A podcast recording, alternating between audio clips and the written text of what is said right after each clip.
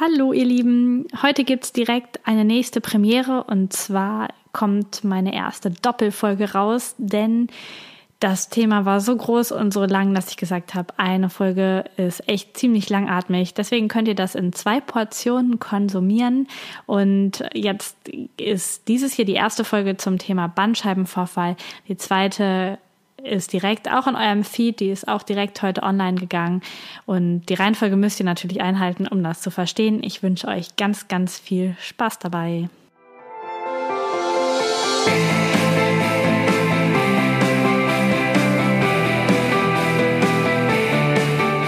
Herzlich willkommen zum Körperkunde Podcast. Der Podcast, der sich mit Leidenschaft um Körper und Gesundheit kümmert. Ich bin Lisa Mesters. Schön, dass du dabei bist.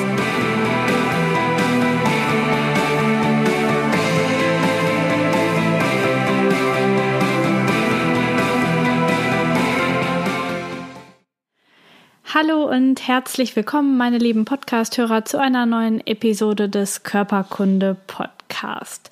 Heute soll es, wie versprochen, in der Rückenschmerzfolge um das Thema Bandscheibenvorfall gehen. Und da möchte ich einmal ganz tief einsteigen mit euch in den, in die Thematik, in die Ursache des Bandscheibenvorfalls und wie du überhaupt herausfinden kannst, ob deine Schmerzen einen Bandscheibenvorfall zur Ursache haben können oder ob vielleicht etwas ganz anderes die Ursache ist.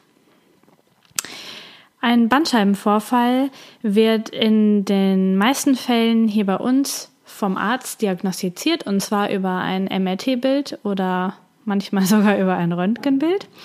Weswegen ich jetzt so ein bisschen lache, ist, weil die Bandscheiben auf einem Röntgenbild nicht zu sehen ist. Das heißt, die Ärzte dann über die Stellung der Wirbelkörper zueinander mutmaßen, dass es ein Bandscheibenvorfall ist.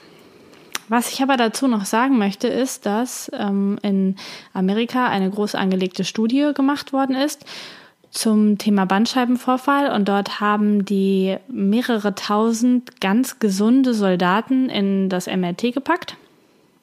Und zwar haben die alle angegeben, dass sie keine Rückenschmerzen haben. Und im MRT zeigte sich dann, dass 80 Prozent dieser Soldaten Bandscheibenvorfälle haben. Also im MRT haben die Ärzte gesehen, 80 Prozent dieser gesunden, schmerzfreien Soldaten haben Bandscheibenvorfälle, aber keiner von denen hat angegeben, dass er Schmerzen hat. Im Umkehrschluss kann man jetzt sagen, dass wenn du in ein MRT geschoben wirst, dass es zu einer sehr hohen Wahrscheinlichkeit so ist, dass man einen Bandscheibenvorfall bei dir findet. Und vielleicht hätte man den auch schon gefunden, hätte man dich schon mal in das MRT geschoben, bevor deine Rückenschmerzen angefangen haben. Ich möchte nur damit sagen, dass bei uns in der Medizin ganz häufig der Zusammenhang zwischen Bild und Schmerz viel zu voreilig ähm, hergestellt wird. Denn ganz oft hat der Schmerz, den du mit deinem Rücken empfindest, gar nichts mit dem Bildbefund des Arztes zu tun. Denn man kann davon ausgehen, dass ungefähr 80 Prozent der Menschen, die keine Rückenschmerzen haben, Bandscheibenvorfälle im MRT zeigen. Was dann heißt, wenn die dann Rückenschmerzen kriegen, später, dann kann auf keinen Fall der Bandscheibenvorfall die Ursache dafür sein, weil der ist ja schon ewig da. Der macht dann nicht von einem Tag auf den anderen die Probleme. Deswegen ist es ganz wichtig, dass du dich und wir uns alle ein Stück weit von den Bildern die der Arzt von deinem Rücken gemacht hat, dass wir uns davon lösen. Dass wir genau hingucken, welche Symptome sind überhaupt da und kann der Bandscheibenvorfall, der da ist, überhaupt diese Symptome, die ich habe, machen. Wir wollen uns einmal die Symptome genauer angucken, die ein Bandscheibenvorfall überhaupt auslösen kann.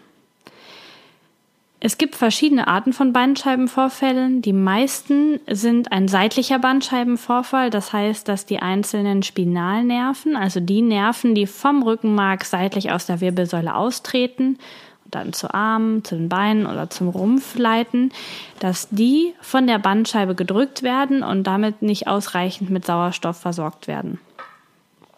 Und es gibt noch die zentralen Bandscheibenvorfälle. Das heißt, die Bandscheibe tritt nach hinten Richtung Rückenmark aus.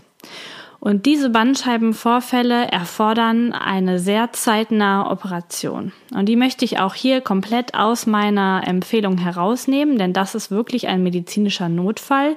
Und dann hat auch kein Physiotherapeut, kein Heilpraktiker oder sonst jemand noch etwas damit zu tun, diesen Patienten zu behandeln. Die Symptome eines zentralen Bandscheibenvorfalls sind Blasen- und Mastdarmstörungen, das heißt Du kannst dein Wasser nicht mehr halten, den Stuhlgang auf einmal nicht mehr halten. Du hast eine sogenannte Reithosenanästhesie. Das heißt, dass du in dem äh, Verlauf von einer Reithose, die haben ja so an den inneren Seiten der Oberschenkel und im Genitalbereich so, so eine Lederverstärkung. Und in dem Bereich ähm, ist es komplett taub bei dir an beiden Beinen. Das ist ein Symptom dafür wenn die Sensibilität an beiden Unterschenkeln massiv gestört ist und du motorische Ausfälle an beiden Beinen hast, also zum Beispiel beide Füße nicht mehr aktiv nach oben ziehen kannst, dann ist das ein Zeichen von einem zentralen Bandscheibenvorfall und dann sollte auch nicht länger gewartet werden, dann sollte man den Weg ins Krankenhaus antreten, denn das erfordert auf jeden Fall eine Operation. Die anderen Bandscheibenvorfälle, die seitlich austreten, haben alle gemein, dass sie keine sofortige Operationsindikation sind im ganz normalen Fall. Das bedeutet, so ein Bandscheibenvorfall macht bestimmte Symptome und wenn man den die Bandscheibe wieder zentralisiert, also in ihre ursprüngliche Form bekommt, dann ähm, sind die Symptome auch wieder weg, ohne dass eine Operation vonnöten ist. Die Symptome von so einem einseitigen Bandscheibenvorfall sind deswegen auch immer nur einseitig in einer Extremität. Also wenn der Bandscheibenvorfall in der Halswirbelsäule ist, haben wir zum Beispiel einseitig in einem Arm Schmerzen und Funktionseinschränkungen. Wir haben ähm, Schmerzen oder Kribbeln immer im betroffenen Dermatom. Das ist jetzt ein bisschen Fachsprache. Und zwar drückt die Bandscheibe, nehmen wir mal die Bandscheibe von C6, also die, die unter dem Wirbel C6 liegt, die drückt auf den austretenden Nerv und dann macht das im Dermatom C6, also im Hautgebiet dass der Nerv von C6 versorgt, die Symptome. C6 wäre zum Beispiel um den Daumen herum auf der Daumenseite des Unterarms nach oben und ein Teil in der Verlängerung vom Oberarm. Das bedeutet, in dem Gebiet, aber auch nur in dem Gebiet, gibt es Schmerzen, gibt es Kribbeln oder Taubheitsgefühle. Nicht auch noch an der anderen Seite des Unterarms oder am kleinen Finger dann haben wir es nicht mehr mit einem isolierten Bandscheibenvorfall zu tun. Der Bandscheibenvorfall kann nur da Symptome machen, wo er auch auf den Nerv drückt. Ich gebe dir noch ein Beispiel und zwar von der Bandscheibe zwischen den Wirbeln L3 und L4. Diese Bandscheibe, die dort sitzt, die heißt L3 beziehungsweise auch der Nerv, der da austritt, ist L3, der dann geärgert wird. Und der bringt die Information zum ähm, Dermatom L3. Das Dermatom verläuft auf der Innenseite des Oberschenkels bis kurz unter das Knie. Das heißt, bei einem Bandscheibenvorfall L3 mit Druck auf die Nervenwurzel L3 finden sich Symptome einseitig, also nur an einem Bein in diesem Hautgebiet. In diesem Hautgebiet gibt es dann zum Beispiel Schmerzen, Taubheitsgefühl, Kribbeln. Oder der dazugehörige Kennmuskel wird schwach. Das ist dann eines der schwereren Symptome. Zu L3 würde zum Beispiel der dicke Oberschenkelmuskel gehören, der Quadriceps femoris. Das ist der, der das Knie streckt oder auch im Stand stabilisiert. Das heißt, wenn die Nervenwurzel L3 gedrückt wird, kann es sein, dass der Musculus quadriceps femoris, also der vordere Oberschenkelmuskel, schwach wird. Das könnte sich zeigen, indem dein Knie wegsackt oder, wenn es ganz leicht ist, nur in einem isolierten Muskeltest, den ein Therapeut mit dir durchführt. Dann kann sich das zeigen. Außerdem ist bei einem Bandscheibenvorfall ganz oft Niesen, Husten und Pressen positiv weil dann über den Druck der Bauchmuskeln die Bandscheibe nach hinten rausgedrückt wird und dann die Nervenwurzel noch mehr komprimiert wird. Ich fasse nochmal zusammen. Bei den häufig vorkommenden seitlichen Bandscheibenvorfällen hast du nur isoliert in einem Arm oder in einem Bein die Problematik. Wenn du in beiden Beinen oder in beiden Armen die Problematik hast, dann ist es kein isolierter Bandscheibenvorfall, der dir diese Symptome macht.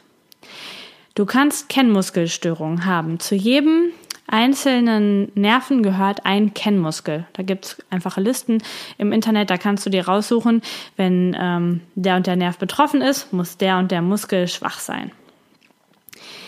Und es gibt die zugeordneten Dermatome. Da gibt es auch sogenannte Dermatomtafeln, die kann man sich auch angucken. Ich packe dir einfach mal diese Informationen in den Blog bei mir auf der Seite. Da liste ich dir einmal die Kennmuskeln auf und auch einmal ähm, ein paar Bilder von den Dermatomen, sodass du mal schauen kannst, welcher Wirbel überhaupt mit welchem Dermatom dort zusammenarbeitet. Das muss, also diese Zuordnung muss passen. Wenn ähm, du zum Beispiel Schmerzen im hinteren Oberschenkel hast, die bis unter die Fußsohle ziehen und der Arzt ein Bild gemacht hat, wo ähm, feststeht Bandscheibenvorfall L2, dann passen deine Schmerzen nicht zu dem Bild, was der Arzt gemacht hat, denn deine Schmerzen gehören zu L5S1, also zum ganz, ganz tiefen Lendenwirbelsäulen, schon Sakralbereich, also zum Kreuzbeinbereich unter der Wirbelsäule. Und der Arzt hat aber ein, im Bild einen ganz anderen Bandscheibenvorfall gesehen.